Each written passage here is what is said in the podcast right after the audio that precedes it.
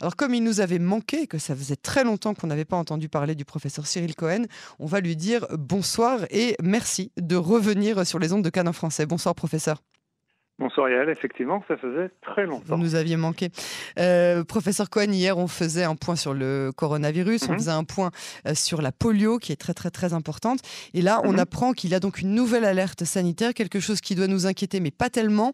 Qu'est-ce qu'on sait jusqu'à maintenant? Est-ce qu'on a un moyen de l'endiguer? Et comment est-ce que cela se transmet surtout?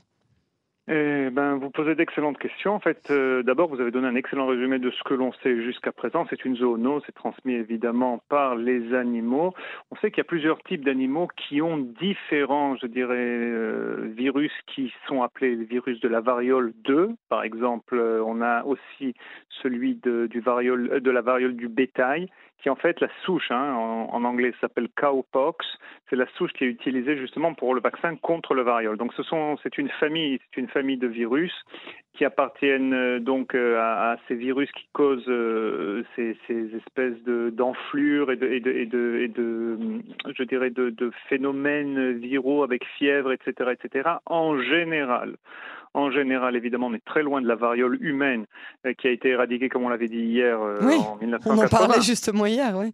Mais euh, la chose qui nous a qui nous inquiète un peu, c'est le mode de transmission. Et effectivement, en général, la transmission de, du, on a, on a eu des cas, hein, des cas de, de ce qu'on appelle de cette variole de singe depuis plusieurs années, hein, depuis les ah, années 50. C'est pas tout nouveau, tout beau comme le Covid. Ah non, non, non, non, non, non, c'est pas tout nouveau. Non, non, non, même en 2018 et 2019, justement, il y avait eu euh, plusieurs cas en Afrique, etc. C'est souvent à cause justement d'une morsure ou contact avec un animal ou contact même avec de la viande qui était infectée pas cuite, etc., etc. Ce qui nous inquiète là, c'est le mode de transmission justement euh, un peu nouveau et certaines données préliminaires, et je dis bien préliminaires, sembleraient indiquer un caractère qui, est, qui nous rapproche plus d'une maladie, d'une maladie sexuellement transmissible. Ah, sexuellement euh, transmissible. Donc pas forcément des gouttelettes de transpiration, de sueur ou de respiration euh, comme ce, bah, qu'annonce l'OMS. Alors, pas nécessairement. C'est-à-dire que, que, tous les scénarios sont un peu évoqués en ce moment pour essayer de mieux comprendre comment ça passe. Mais la possibilité, ça qui justement je dirais, suscite beaucoup d'étonnement et euh, de curiosité.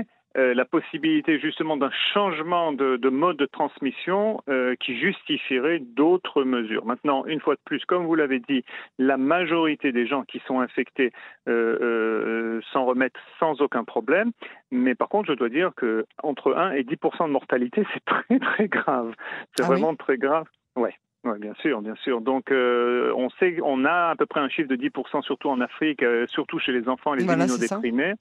Mais euh, ah, c'est les enfants et les immunodéprimés. Donc là, c'est plus. Mm. Voilà, alors c'est pour ça qu'on prend quand même ce, virus au sérieux. Un, comprendre son mode de transmission, et deux, euh, une fois de plus, euh, essayer de voir si justement il est aussi létal que la souche primaire. Est-ce qu'on parle exactement de la même souche? Au moment où je vous parle, les souches sont euh, séquencées. On essaie justement de déterminer la portée justement de cette infection. La, la chose aussi que je veux rajouter, c'est vrai qu'il n'y a pas de vaccin contre cela, mais on a euh, je dirais, suffisamment de données euh, de par le passé que le vaccin de la variole que l'on connaît, euh, dont certains d'entre nous ont été vaccinés avec, moi ah. personnellement aussi, ah protège contre, contre le, la, variole du singe. Et ah. pour, pour, pour un fait, l'Espagne vient de commander des milliers de doses de vaccins contre la variole, justement en préparation à cela. Eh ben, nous qui nous disions qu'on allait se quitter pendant un moment, je me dis qu'on va peut-être se reparler très bientôt, professeur Cohen.